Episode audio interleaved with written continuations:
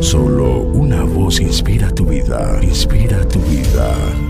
Una voz de los cielos, con el pastor Juan Carlos Mayorga. Bienvenidos.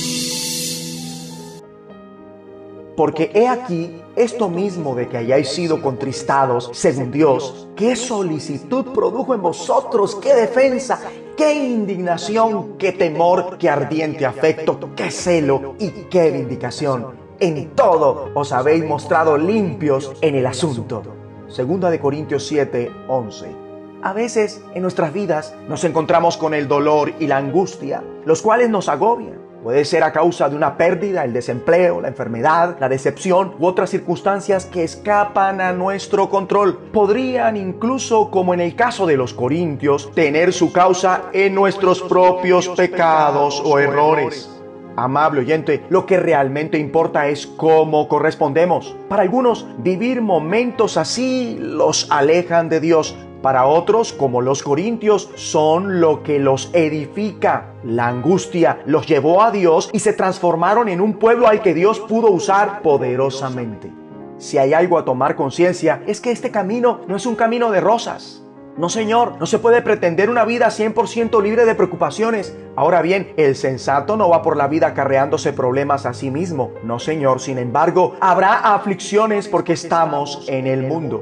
Con base a esto, puedo decir que amaremos, pero no siempre seremos correspondidos. Ahora, cuando nuestro amor por otros es recíproco, esto nos causa una enorme alegría, ¿verdad? Si somos cuerdos, ¿cómo nos alegramos cuando en los momentos críticos otro u otros muestran preocupación por nosotros, ¿verdad? Esto me lleva al apóstol Pablo, quien preocupado por los corintios tuvo el valor de confrontarlos en una carta. Inicialmente les causó tristeza como suele ocurrir con este tipo de confrontación.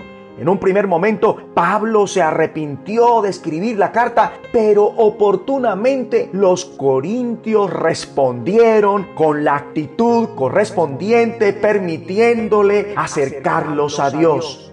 Amigo y amiga, todos cometemos errores alguna vez, sin embargo, lo que importa es cómo correspondemos. Mejor dicho, has de dejar que tu angustia te lleve a Dios, que no te aleje de Él. Nunca lamentemos ese tipo de dolor, pero aquellos que dejan que la angustia los aleje de Dios terminan en un lecho de muerte de lamentaciones. Estoy hablando de la clase equivocada de dolor tipificada por Judas que no lo condujo al arrepentimiento, sino a la muerte. La tristeza del mundo produce la muerte.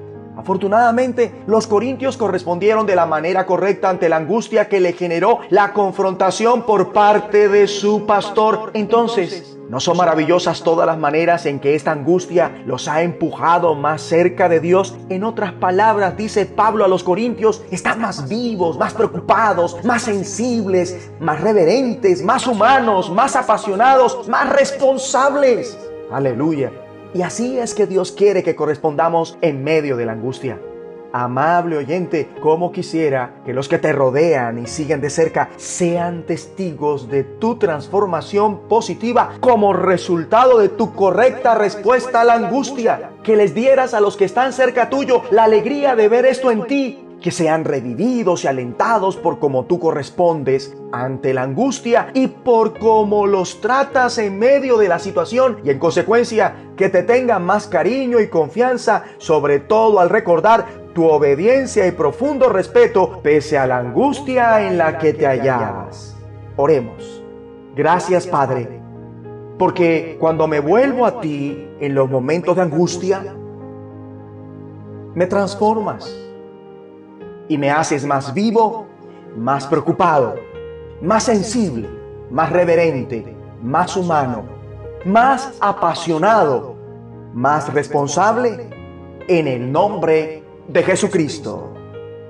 Una voz de los cielos, escúchanos, será de bendición para tu vida. bendición para tu vida.